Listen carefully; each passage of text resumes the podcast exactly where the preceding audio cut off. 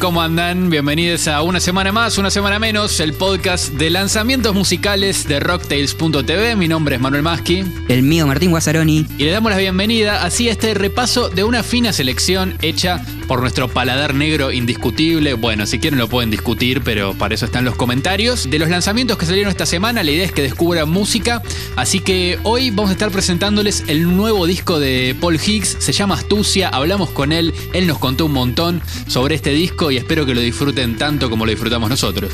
Me encantó, me voló la cabeza. También nos vamos a hacer una recorrida por el mundo. Tres canciones ahí de diferentes puntos geográficos. Sí. Y charlamos con Juan Ibarlucía de Pomes Internacional sobre su nueva canción que anticipa su nuevo disco. Una bomba también. Un temazo, me encantó. También vamos a escuchar lo nuevo de Palta and the Mood, eh, un EP que sacaron con dos temas que está muy bueno, funk lindo desde Buenos Aires. Así arrancamos, este, una semana más, una semana menos.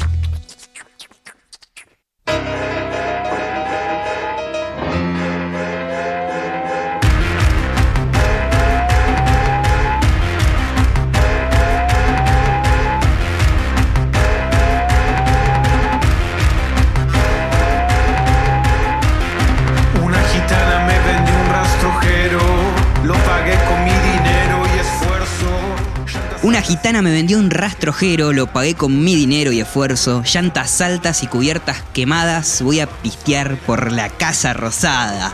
Tranca. Tranca, siempre, siempre con las palabras tan provocadoras. Pomes Internacional es una banda que lideran el proyecto Juan Ibarlucía y Cruz. El año pasado publicaron un disco muy interesante que en rocktail.tv pueden tener más data. Hay una entrevista a Juan y hay, hay datita de- del disco y de los temas que fueron saliendo que se llamó Infi- Infierno Porteño 1. Una especie de aguafuertes porteñas de Eloy, como con una esencia tanguera, en palabras de Juan, un disco tanguero en su gesto, y callejero, o sea, como que, retoma eso del, tango, una cuestión callejera, un poco agresiva, mal- maleducada. Y eso es lo que escuchamos en, Rock and Roll de la calle cortada. Un montón de mm, expresiones, frases de lugares comunes, el- del sentido común, que por ahí no nos son tan agradables al escucha o, al escucharlas en una canción pero nos generan un clic, o al menos a mí me pasa, que nos hace alejarnos de, de eso que escuchamos tanto y que por tanta repetición por ahí naturalizamos, las palabras eh, y esas oraciones, y escucharlas de esta manera, con la energía que tiene la canción, todo el laburo de sonido que rodea esa canción, esa manera de presentar esas palabras, me parece una... Una bomba completa, un, escupitajo en la cara de- de- del caos y de cómo vivimos y transitamos al menos esta ciudad de Buenos Aires. Sí, hay algo como de la. De, que las ciudades en general, ¿no? Son violentas y que. Violentas en el sentido de que no se pide permiso para cruzar la calle, digamos. Hay como una, un ritmo de la ciudad que es así. Y está, como vos bien decías, muy plasmado en el sonido. De hecho, hablamos con Juan Ibarlucía y él nos contó cómo fue gestando cada uno de los sonidos, que tiene mucho que ver la elección de los sonidos en, esta canción con sonidos de la ciudad y de cómo están usados para reflejar un poco esa, esa violencia o ese, o ese golpe en la cara del que hablábamos. Lo escuchamos. Hay un montón de como diseño sonoro estéreo, ¿no? Como de cortes de Puente Pueyrredón, piquetes, disturbios en la 9 de julio, eh, protestas en rutas, etcétera. Eso por un lado. Después tenés las respuestas de las bocinas eh, generales del tema. ¿No? Las que se escuchan como con el riff principal. Pero después hay instrumentos polifónicos eh, que desarrollamos eh, en base a las muestras de estas bocinas. Entonces, por ejemplo, en el estribillo, que se escucha como unos acordes que tocan una situación como si fueran los acordes de un piano rockabilly. Ahí lo que suena es un cinte polifónico, un Prophet 6, y estos instrumentos que nosotros como llamamos los piquetizers, que son instrumentos polifónicos tonales generados electrónicamente a partir de muestras de, bocinas y de caos social. También creo que todo el trabajo de percusión que llevamos adelante es bastante interesante, tiene mucha personalidad. Eso es algo que me parece que tiene como en general una, una potencia de, de infierno porteño, este día, estos tipos de timbres, que vamos construyendo también a partir de un como de una serie de vuelta de dispositivos y drum machines y muestras ya hay una lógica o un enfoque de producción tan específico y tan único que creo que ese enfoque puede como fagocitar distintas cosas. En este caso yo siento que lo que fagocitó fue un rock and roll, pero se puede devorar quién sabe qué. Bueno, ahí escuchábamos a Juan Ibarlucía de Pomes Internacional que nos contaba un poco del proceso de, la producción de los sonidos que, están en esta canción, ¿no? El, el boogie de la calle cortada. Me quedo un poco con el final, con lo que hablaba de, de, de esa construcción rítmica que empieza como un boogie. De hecho, en la canción en un momento se escucha eh, como el boogie original, tocado solo a piano y a voz y todo lo que se le puso encima, que da una sensación como de cabalgata o de, ir en auto a mil por la avenida y ir esquivando, eh, no sé, cortes de calle, eh, semáforos en rojo y etcétera, que eso me pareció eh, genial y me mató lo de los piquetizers, ¿no? Esos sonidos que ellos dicen que inventaron, tomando, por ejemplo, partes de, las bocinas y transformándolas en un sonido de sintetizador, algo que se puede tocar. Básicamente, eso me pareció genial. Siempre son interesantes las propuestas sonoras de, de Pomes Internacional, porque tanto Cruz como Juan eh, son grandes experimentadores y exploradores de los sonidos urbanos. Me acuerdo que en uno de sus temas anteriores, Asalto en el Chino, están sampleadas sonidos de chapas de ladera y la percu gran parte está hecha con tubos de papas día. hermoso, hermoso. Juan Ibarlucía también nos, nos, contó un poco acerca de su visión del arte político y de cómo lo ven a través de, de su proyecto, Pomes Internacional. Me parece que en líneas generales es una idea muy medio inocentona y ya diría yo un poco estúpida a esta altura del partido, de pensar que el arte político es hacer canciones combativas, ¿no? Y decirte lo que tenés que pensar. Yo creo que eso es.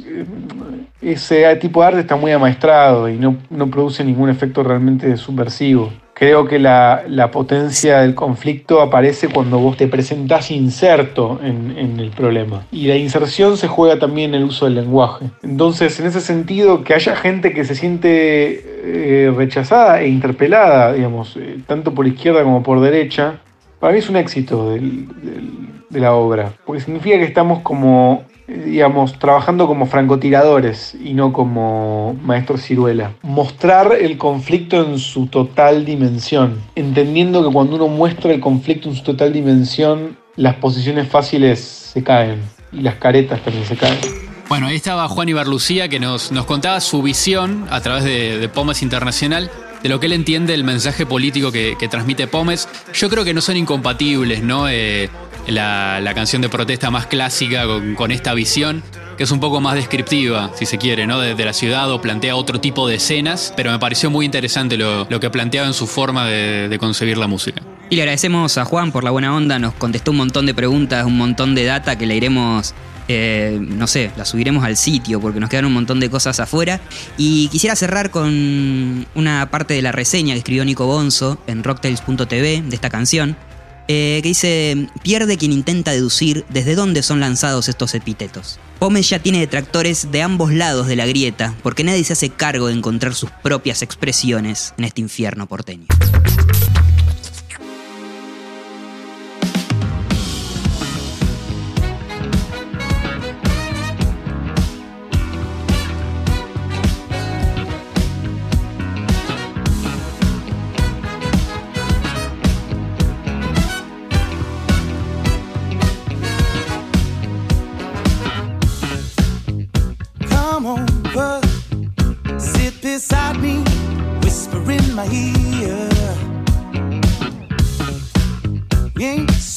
Ah, viste, no se puede parar de mover la patita, Tincho. Es así. Espectacular. Tener un hijo, plantar un árbol, escribir un libro y tener una banda que suene como Paltan de Mood. Creo que esa es una de las, de las cosas que uno puede desear a, al futuro para terminar su vida de una manera plena y realizada. Una banda que es elegante, fina, tiene ritmo ajustado y que se suena todo. Si les gusta el funk, creo que es por acá. Definitivamente es por acá.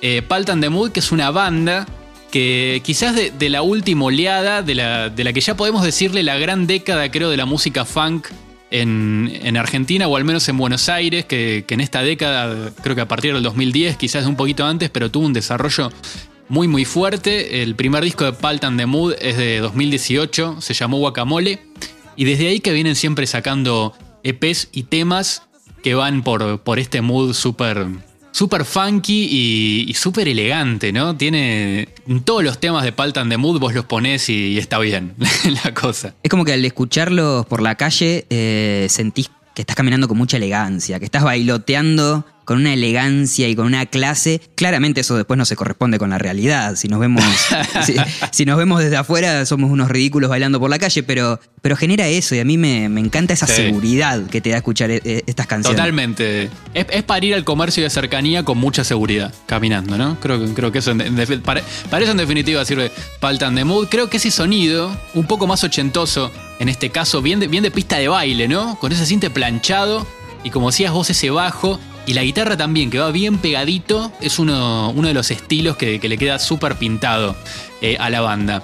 El cantante y letrista Axel Gottlieb nació y vivió en Australia por 11 años. Por eso habla también inglés también, ¿no? Eh, tiene muchas letras en inglés ellos, de hecho eh, Axel es uno de los, es el que, el que compone la- las letras en general, pero hay algunas canciones en español y de hecho hay una parte en español en este tema. Su voz me parece, además de, este inglés súper perfecto y fluido que les decía, tiene una calidez, viste, muy afro, muy de- de ese origen del funk.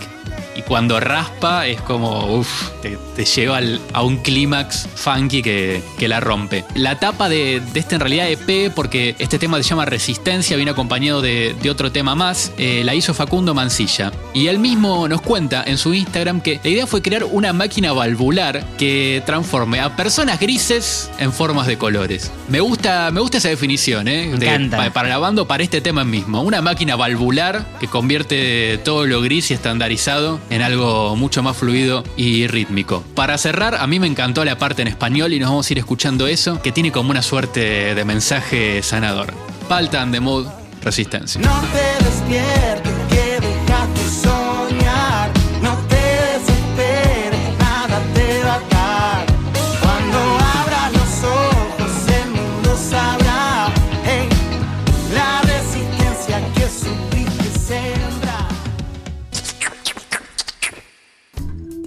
Y como bien les prometí, hay una sección que hacemos todos los meses en rocktail.tv que se llama Vuelta al Mundo en X, no sé, 10, 12, 14, 20 nuevas canciones. Eh, lo hacemos mensualmente con las canciones que nos llegan desde todas partes del mundo, que por, por ahí no estar en español o no ser de, de artistas hispanoparlantes, no podemos incluirlos en, las reseñas que hacemos diariamente y demás, entonces decidimos agruparlas todas juntas como para hacer un, ahí un viajecito sonoro, una vueltita al mundo y volver en un puñado de canciones. Eso también viene acompañado de una playlist, obvio, que la pueden encontrar en, en el canal de Rocktails de Spotify. Y me gustaría mostrarles tres canciones para que se ceben, se queden con ganas de más y chusmen toda esa data en la web. Bueno, como ven, eh, hay canciones de todos lados, hay artistas de Estados Unidos, de Portugal, eh, de Ucrania, de Taiwán, de Canadá, pero bueno, vamos a tenerlo, vamos a hacer un picadito. Eh, les quiero Dale. hacer escuchar esta canción de Just Young, Shoot Down the Sound.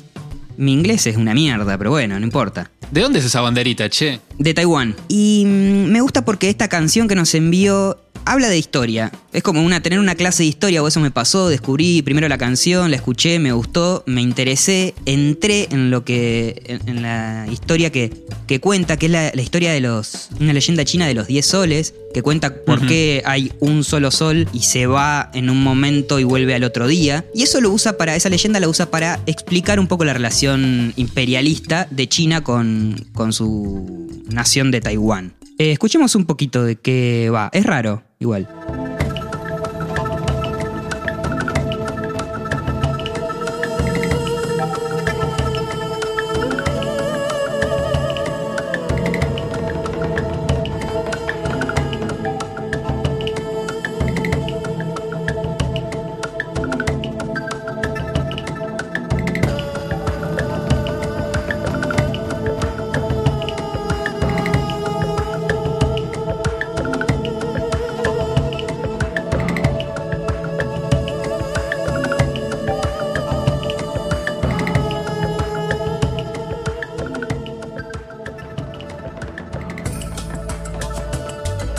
Me gusta meterme en estas propuestas porque siento mucho más cercano el lenguaje de la música o de, los, esos tipos de sonidos que el lenguaje en el que nos podamos comunicar con, jazz, que supongo que habla en chino. claro, además, bueno, te, te- te remete en ese mundo, la verdad, ¿eh? En esa leyenda que, que intenta mostrarme, me dio ganas de meterme ahí de una. Seguimos por Asia, eh, ya que estamos ahí, y les quiero presentar a Yoriko Ichinomiya. Ella es una pianista, cantante de música clásica. Nos envió esta canción ella misma, que se llama Buenos Aires. Escuchémosla un poquito y te cuento la historia que hay detrás. Dale.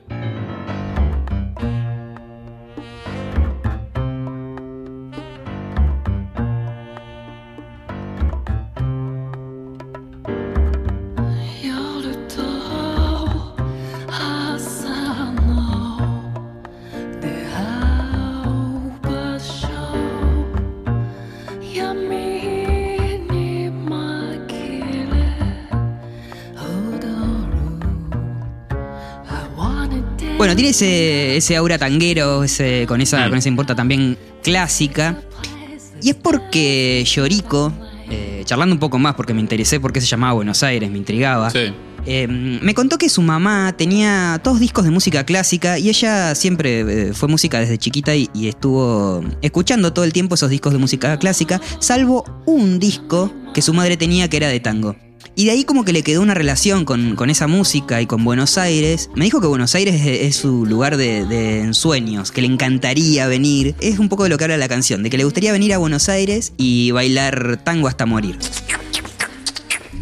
Bueno, y para finalizar este picadito de, de canciones, hay un montón, las están viendo, estoy scrolleando acá, parezco, no sé, un video tutorial. Eh, en rocktel.tv las pueden chusmear a, a todas. Y te quiero presentar a Rukli. Bueno, Es un artista de, de Nueva York, un artista de música electrónica, pero que cuando, o sea, nació en Croacia, vivió una infancia cruzada por la guerra y ahí fue cuando su familia decidió mudarse a Estados Unidos, entonces su música y su arte también representa un poco los conflictos del lenguaje, de las palabras, las diferentes voces, las diferentes sonoridades. Esta canción representa eso, su infancia eh, en la guerra de Croacia. De hecho, el arte de tapa muestra la foto de un fotógrafo de guerra estadounidense que cuando entra en Sarajevo a la casa de una familia se encuentra con este portarretrato que los serbios, los soldados serbios habían borrado, habían borrado los rostros, algo que dice, Wow. eh, que dice muchísimo. Escuchémosla.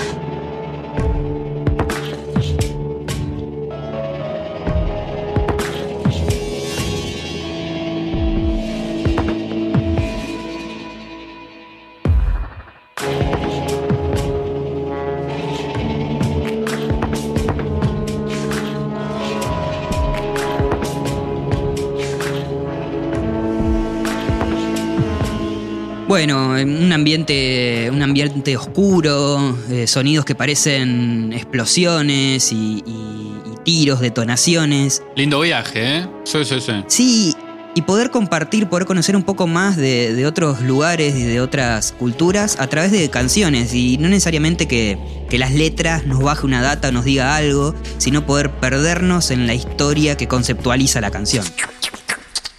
Así que ya saben, amigues, si quieren darse una vueltita por los sonidos del mundo, por los conflictos, los dramas, las angustias, las motivaciones de artistas de otras partes del globo, acá, Tuki, les dejo el YouTube acá abajo, no sé de dónde, en la descripción, rocktel.tv, a la nota, la chusmean, un beso.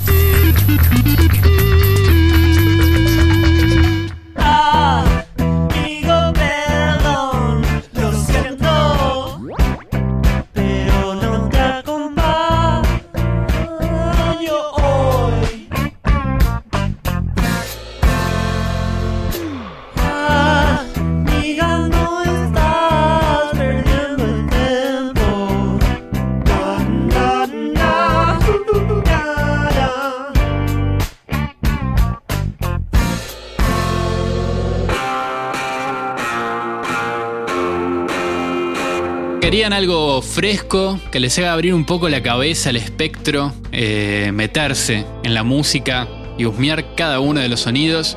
está lo nuevo de Paul Hicks, este músico uruguayo que saca a su disco solista Astucia. Él mismo lo declaró como su artesanía sónica de mayor elaboración hasta este entonces. Y este tema que, que escuchamos, Suerte felina y desenfado, ya nos mete eh, en un mundo en el cual conviven, me parece. El, una esencia que, que tiene que ver con el indie o con el sonido del indie en, en- esta época. Eh, guitarras más bien crudas, ¿no? Con, con un sonido bastante limpio. eh, baterías también bastante derechitas y crudas. Pero a la vez eh, está esa esencia cancionera que lo acerca mucho. Pensando en Uruguay, a mí me, me resultó inevitable pensar en el Príncipe Pena.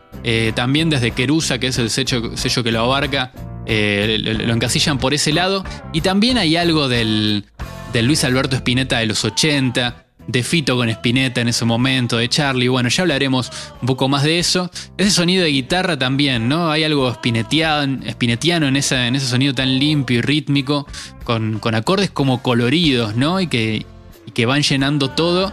eh, todo para darle vida a la canción, que es la matriz, me parece, de, de esto de Paul Hicks.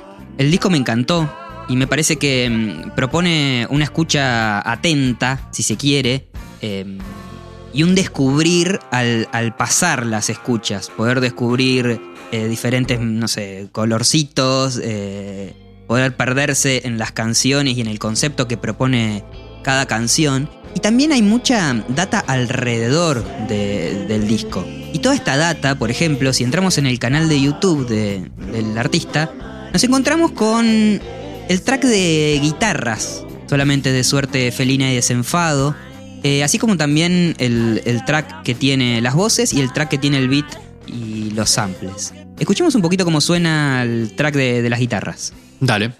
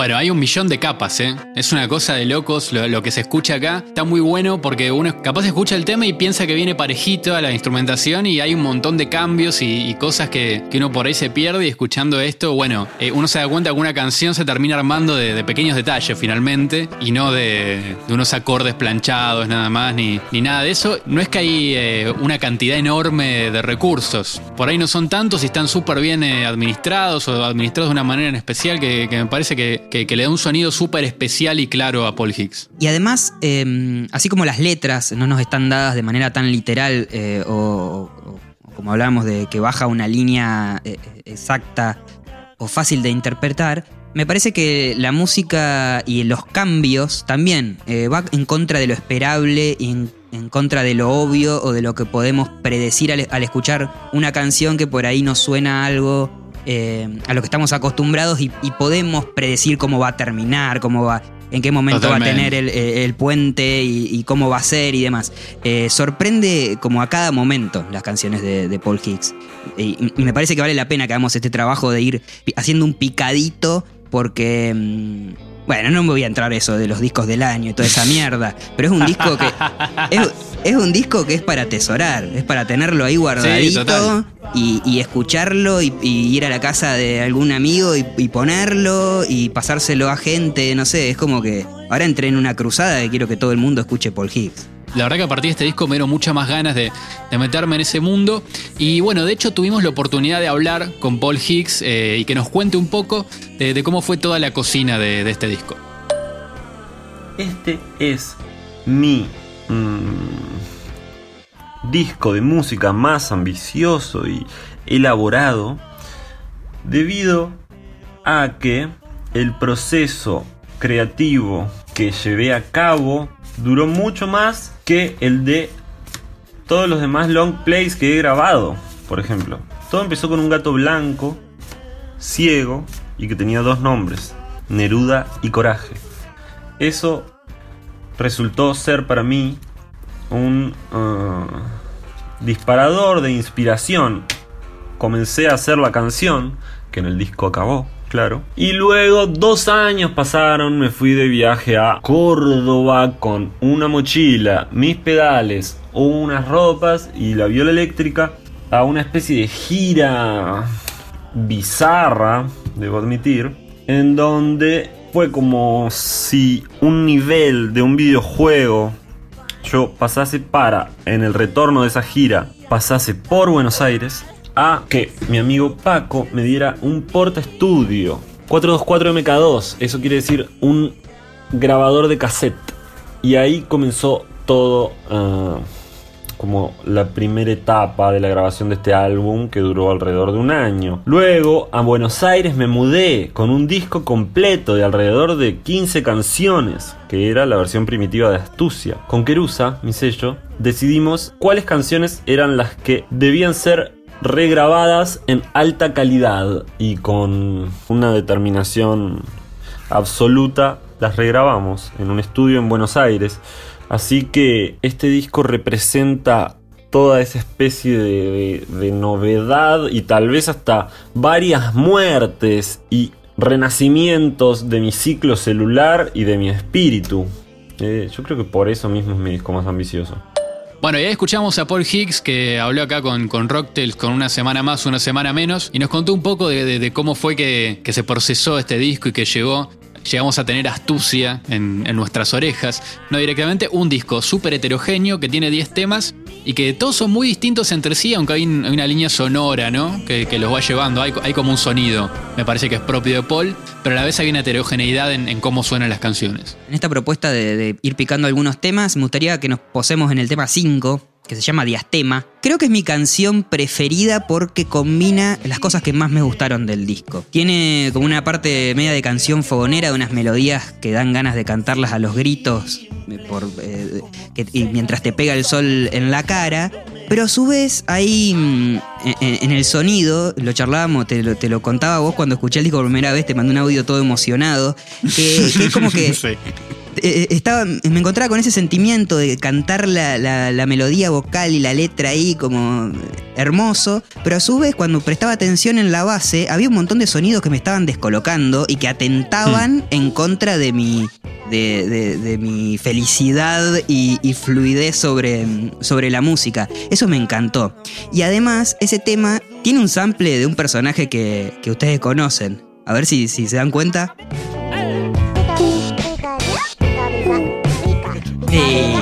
Pikachu, pica, pica. Me encantó, habla, habla, habla mucho de esta, de esta conjunción de cosas que es el universo de Paul Higgs. Y mm, también hay una referencia, no es estrictamente un sample, a un tema que. un tema de reggaetón, pero que mm, yo lo conocí por el macaco. Y en esta zona, en esta región de Argentina-Uruguay, se hizo conocido por un tema del macaco que suena así. ¿A dónde están lo que quieren los cumbieros? Imposible, imposible no mover la colita con, con una canción así. Y, y bueno, Diastema lo tiene adentro. Eh, Eso me, me, me vuela la cabeza, la, la cantidad de hipervínculos que podemos generar. Y anoche, cuando escuchaba por primera vez el disco, que dura 20 minutos, son 10 canciones, pero duran 20 minutos, Sí. 21 minutos casi. Lo escuchaba en el balcón y sentía, no sé, sentía eh, colores, eh, de, todo en mi cabeza. Era como, wow, una puerta, se abrió una puerta a un universo que es como, uy, que cuánto tiempo voy a pasar entre estas canciones. Totalmente, creo que la palabra es universo, ¿eh? Es, universo, hay como un montón de cosas, hay cosas que están lejos, viste, y las ves lejos, y que las tenés que ver de lejos o de cerca y ir acercando. Es la verdad que creo que universo es la palabra que más, más le cabe a eso. Son como pequeños sistemas que tienen su propia lógica hacia el interior y que a su vez se relacionan entre sí. Claro. Eh, a, eso, a eso nos referimos cuando, cuando hablamos con, con universo. Y como es, eh, es un universo complejo el de Paul Higgs, si tenemos que encontrar una canción que digas, bueno, eh, eh, dame una canción que represente lo, lo que es el disco, cómo suena el disco, no la hay. Eh, creo que no hay una sola canción. Y eso también es lo que justifica que sea un disco, ¿no? Eh, que, no que todas las canciones Total. tampoco suenen, suenen iguales. Le pregunté, ya que teníamos la posibilidad, le pregunté cuál era la canción que para Paul eh, captaba esa esencia del disco de, de- de forma más fiel.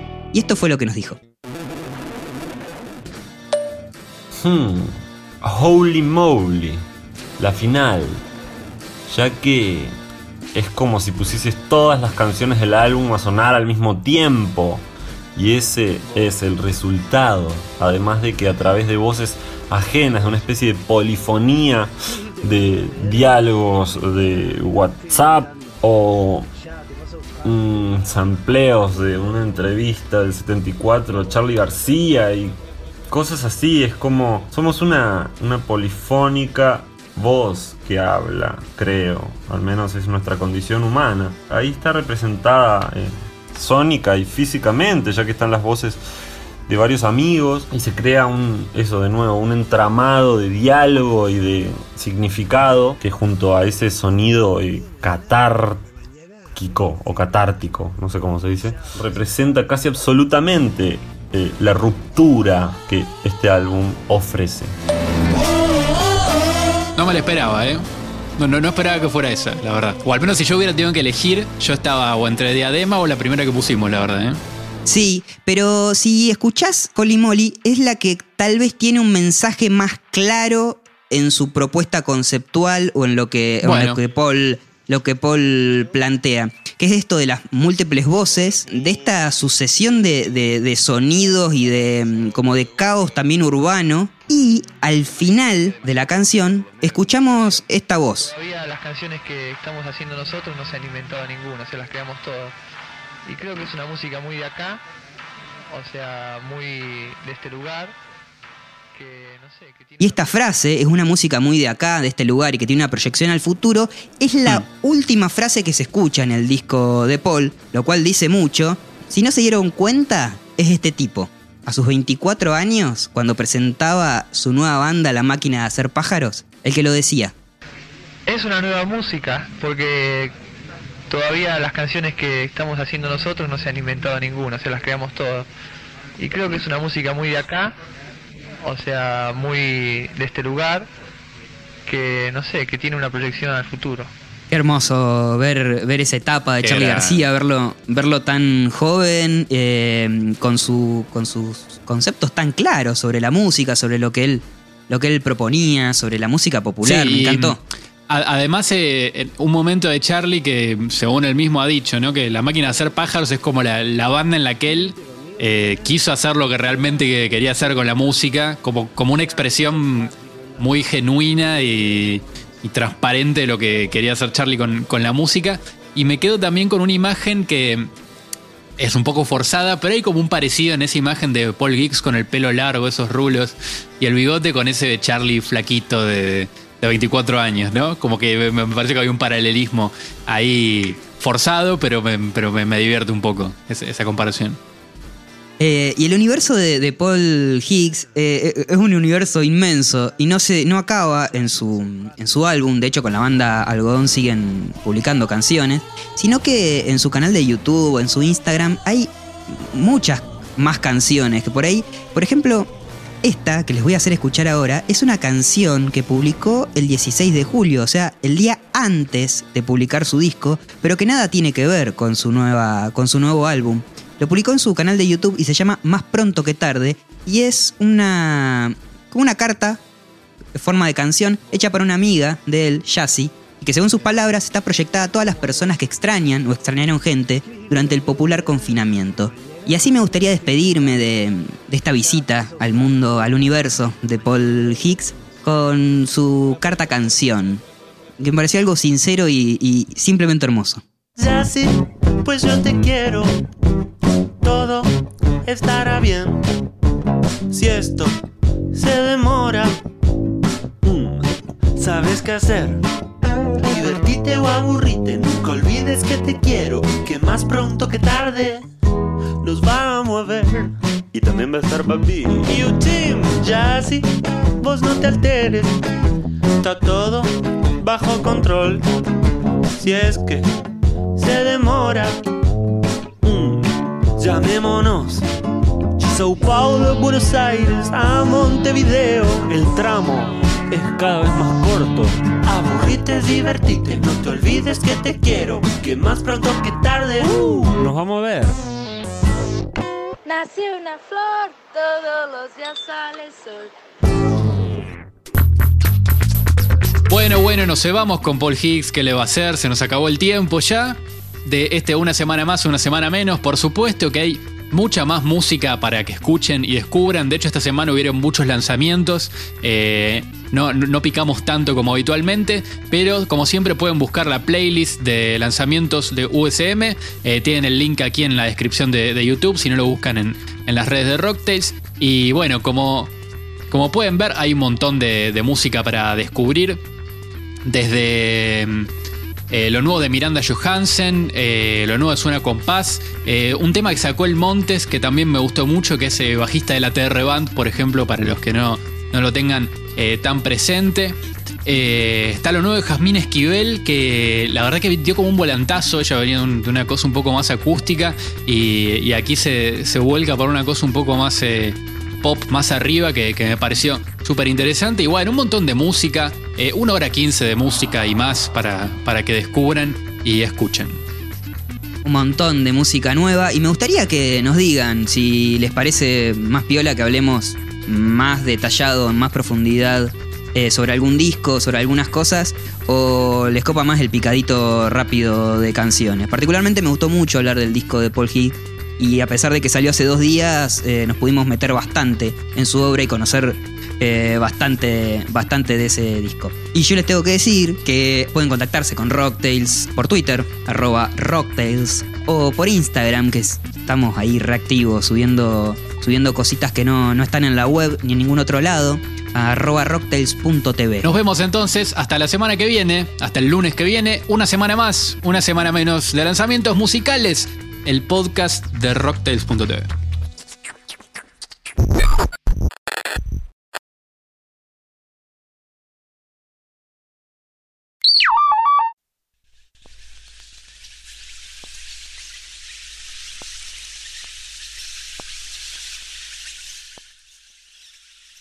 Y sí, sí, sí, sí, esto no terminaba acá. Hay bonus track, hay bonus track. Esto no se terminaba acá en una semana más, una semana menos. Eh, el bonus track de hoy es una rareza que me encanta. No sé si tienen a la banda Reynolds.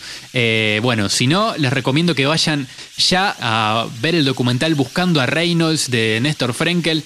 Eh, lo encuentran en YouTube muy fácilmente, googleando esto, que cuenta la historia de esta banda que oscila un poco en- entre el noise, una actitud muy punk de encarar eh, la música. Es la banda que lidera Miguel Tomasín, que es el cantante y baterista de esta banda. Y hace 25 años daba a conocer eh, un disco que se iba a llamar Gordura Vegetal Hidrogenada. ¿Por qué damos, hablamos de este disco? Porque es el primer disco desmaterializado de la historia. Uno compraba el disco, abría la cajita y había una inscripción que decía que el disco se había desmaterializado hace 15 segundos. Espectacular. Para que entiendan un poco cuál es el universo de Reynolds y bueno, crean en la desmaterialización, porque bueno, es lo que pasó efectivamente eh, con ese CD.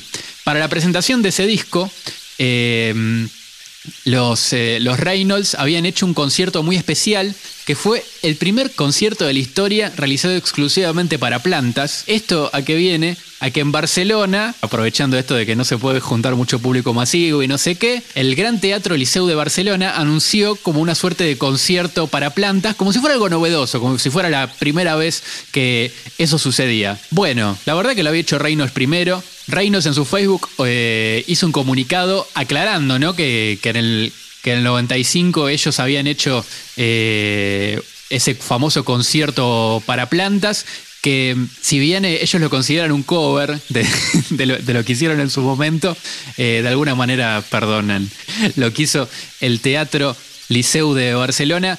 que bueno, qué sé yo, quisieron hacer algo con las plantas. Si bien acá se puede ver que pusieron un montón de lechugas ahí en, en medio del teatro, pero bueno, Reynolds lo había hecho primero. Y además, como se cumplen 25 años de, la, de la edición de Gordura Vegetal Hidrogenada, eh, Reynolds decidió eh, subirlo a Bandcamp y como pueden ver, se ha desmaterializado también el botón de play. Increíble. De, de aire enlatado, de 0% carne vacuna, de me parece que me morí, de codazo volador, de envenenador de pochoclos. Bueno, de todo el disco, que también se ha desmaterializado, eh, tal como sucedió en su edición eh, original. Así que bueno, ya saben que... mm, Pará, Tincho, ¿estás bien? No, no te estarás de... No, no.